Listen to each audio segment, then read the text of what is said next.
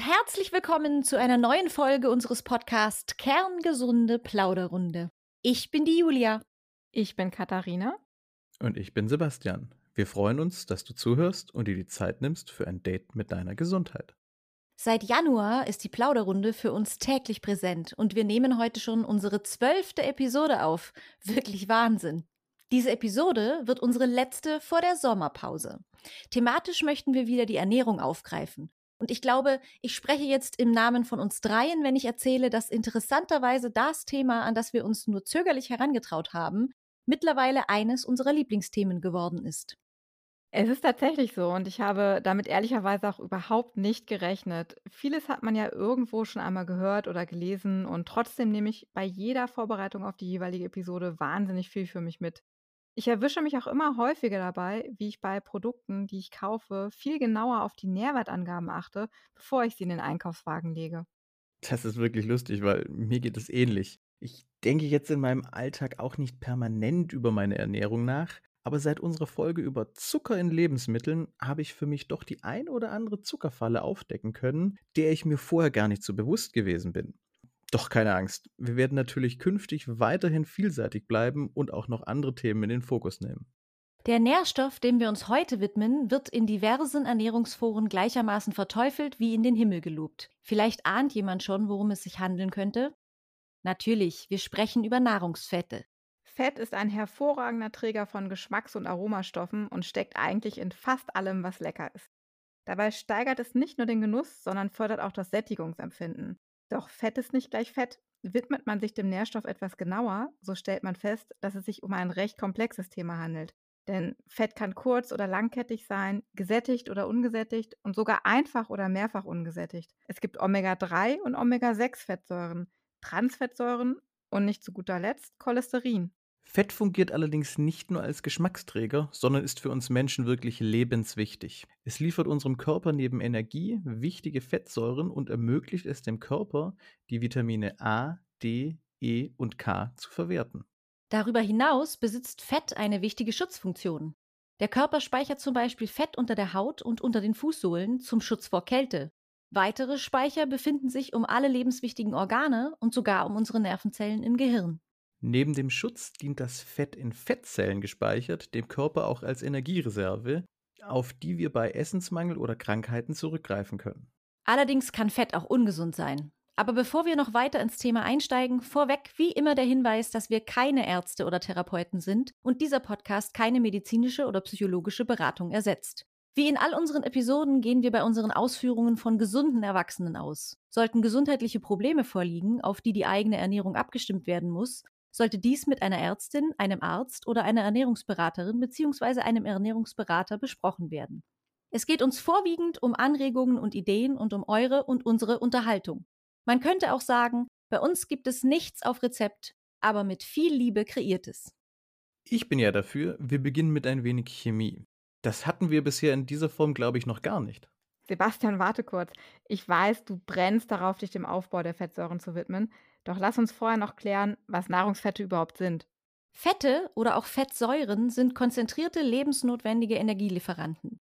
Sie besitzen dabei mit 9 Kilokalorien pro Gramm mehr als doppelt so viele Kalorien wie Kohlenhydrate und Eiweiße, deren Brennwert bei 4 Kilokalorien pro Gramm liegt. Fette können einen pflanzlichen oder tierischen Ursprung haben. Ihre Qualität wird maßgeblich über die in den Fetten enthaltenen Fettsäuren bestimmt. Die Fettsäuren können wie Kohlenhydrate im Körper zur Energie verbrannt werden. Darüber hinaus kann unser Körper Fettsäuren in großen Mengen im Fettgewebe einlagern und dadurch enorme Energiereserven anlegen. Einige Fettsäuren werden aber auch als Baustoff für Zellwände benötigt, doch dazu später mehr. Aber jetzt kommen wir zu dem Teil, der mich sofort an meinen Chemieunterricht erinnert. Der Aufbau von Fettsäure ist immer gleich. Sie besteht aus einer Kette von Kohlenstoffatomen, die auch als organische Verbindung bezeichnet werden kann. Jedes Kohlenstoffatom besitzt bildlich gesprochen vier Arme.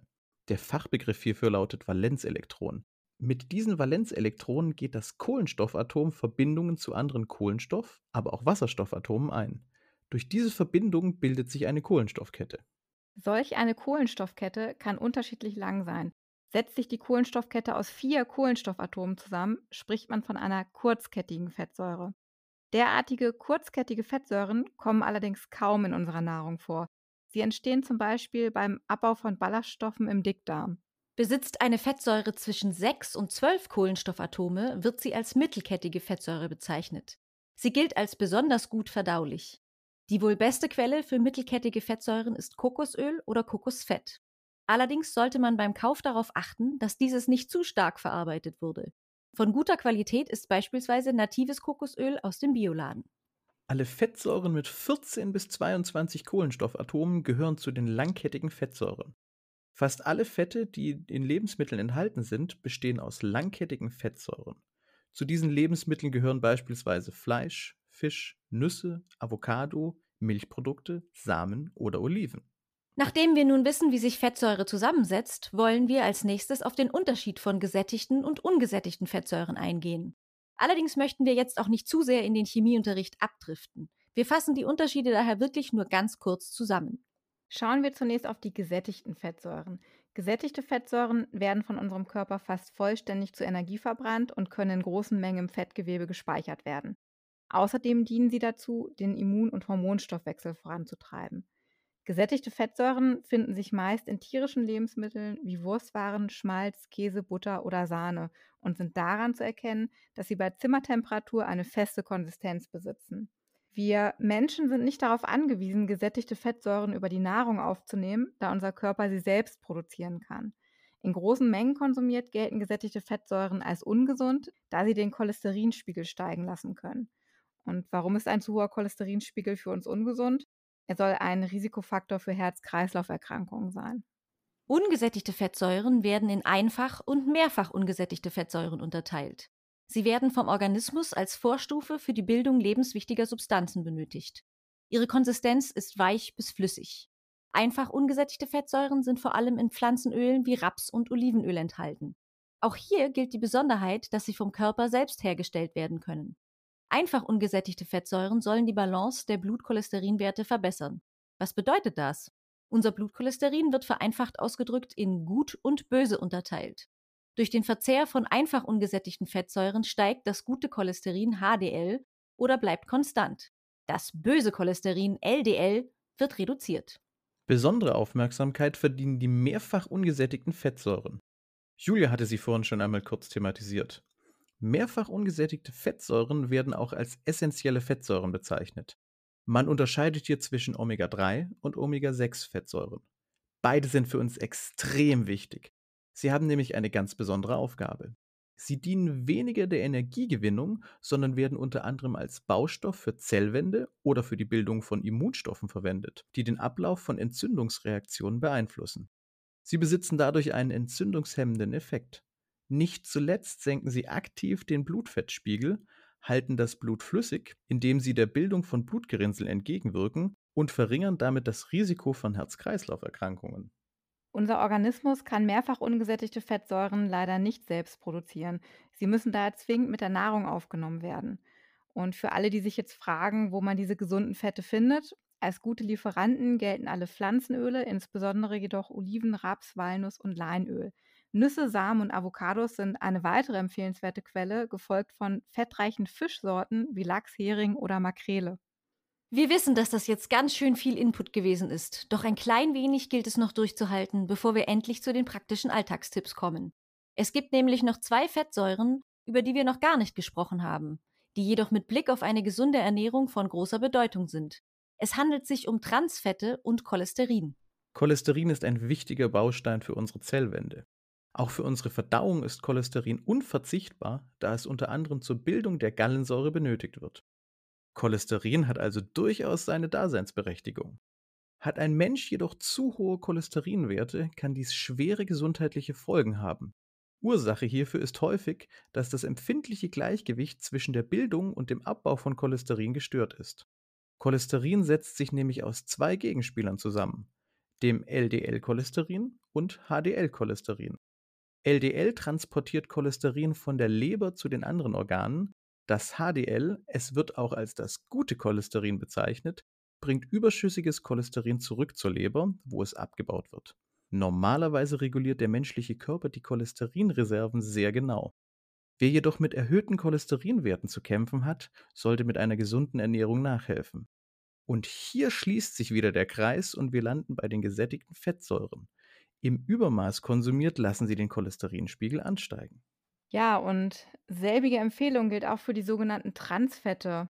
Transfette oder Transfettsäuren sind eine Form des ungesättigten Fetts. Sie entstehen, wenn ursprünglich gesundes Pflanzenöl industriell gehärtet wird oder wenn Öl über längere Zeit sehr stark oder mehrmals erhitzt wird, wie zum Beispiel in der Fritteuse.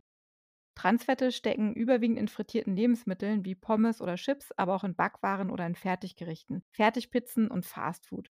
Ich denke, die Aufzählung allein macht schon deutlich, dass es sich nicht um gesunde Lebensmittel handelt und es wird niemanden verwundern, dass eine zu hohe Zufuhr von Transfettsäuren sich nachhaltig negativ auf die Gesundheit auswirkt.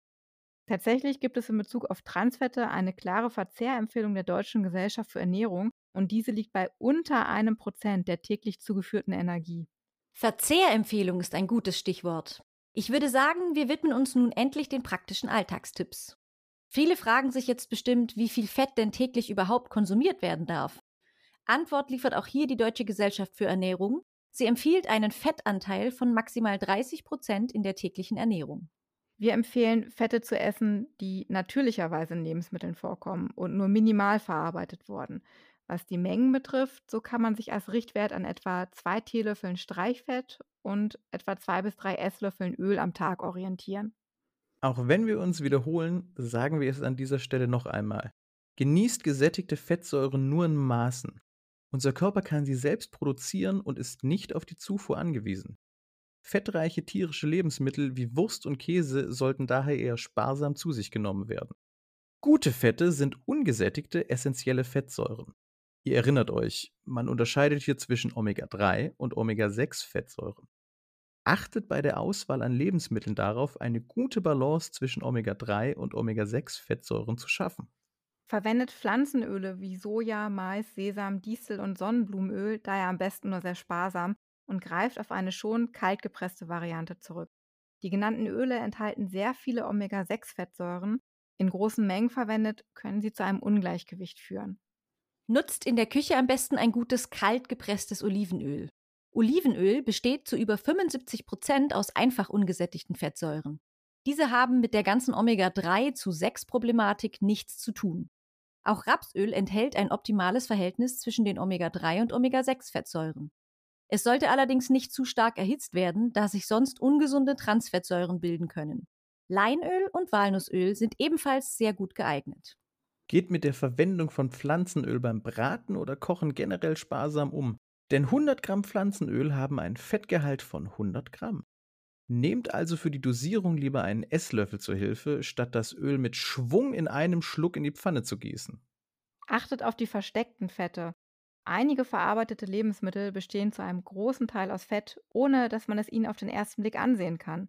Salami und Leberwurst beispielsweise bestehen etwa zu einem Drittel aus Fett.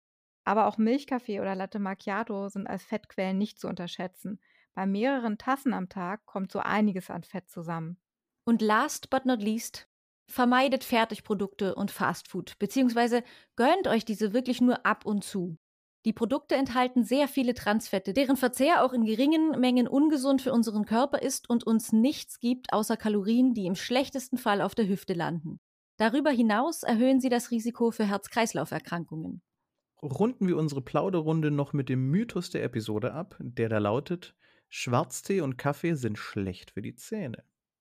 Also sofern nicht mit einem Übermaß an Zucker verfeinert, ist der Mythos, dass schwarzer Kaffee oder Tee schädlich für die Zähne sind, falsch. Schwarztee ist durch die enthaltenen Tannine und Fluorid sogar förderlich für die Mundflora und den Zahnschmelz. Allerdings können Kaffee- und Schwarzteekonsum die Zähne verfärben, was aber bei einer anständigen Zahnhygiene kein Problem sein sollte und eher einen kosmetischen Mangel als einen gesundheitlichen Schaden darstellt. Und damit verabschieden wir uns heute von euch in unsere Sommerpause. Wir wollen uns ganz herzlich bei euch Zuhörenden bedanken. Für jedes Feedback, jeden Kommentar und die Zeit, die ihr mit uns verbracht habt. Es hat uns jedes Mal aufs neue Motivation gegeben und ein Lächeln in unsere Gesichter gezaubert. Ja, und wenn ihr auch nur halb so viel Spaß beim Hören gehabt habt, wie wir beim Aufnehmen, dann macht uns das sehr glücklich. Wir hoffen, dass ihr uns bis zum 2. September gewogen bleibt, denn ab dann sind wir wieder zurück mit neuen Plauderrunden. Schaut aber in der Zwischenzeit gerne auf unserer Website kerngesunde-plauderrunde.de oder auf unserem Instagram-Kanal kerngesunde.plauderrunde vorbei. Dort werden wir trotz der Sommerpause weiterhin aktiv sein. Bis dahin wünschen wir euch einen wunderschönen Sommer. Und solltet ihr unsere Gespräche doch zu sehr vermissen oder noch nicht alle Folgen gehört haben, könnt ihr diese gerne wieder oder nachhören. Alle Folgen findet ihr auf unserer Webseite sowie auf Spotify, Google Podcasts und Anchor FM. Ihr hört uns im September wieder und bis dahin gilt natürlich, passt auf euch auf. Bleibt gesund. Und bis zum nächsten Mal.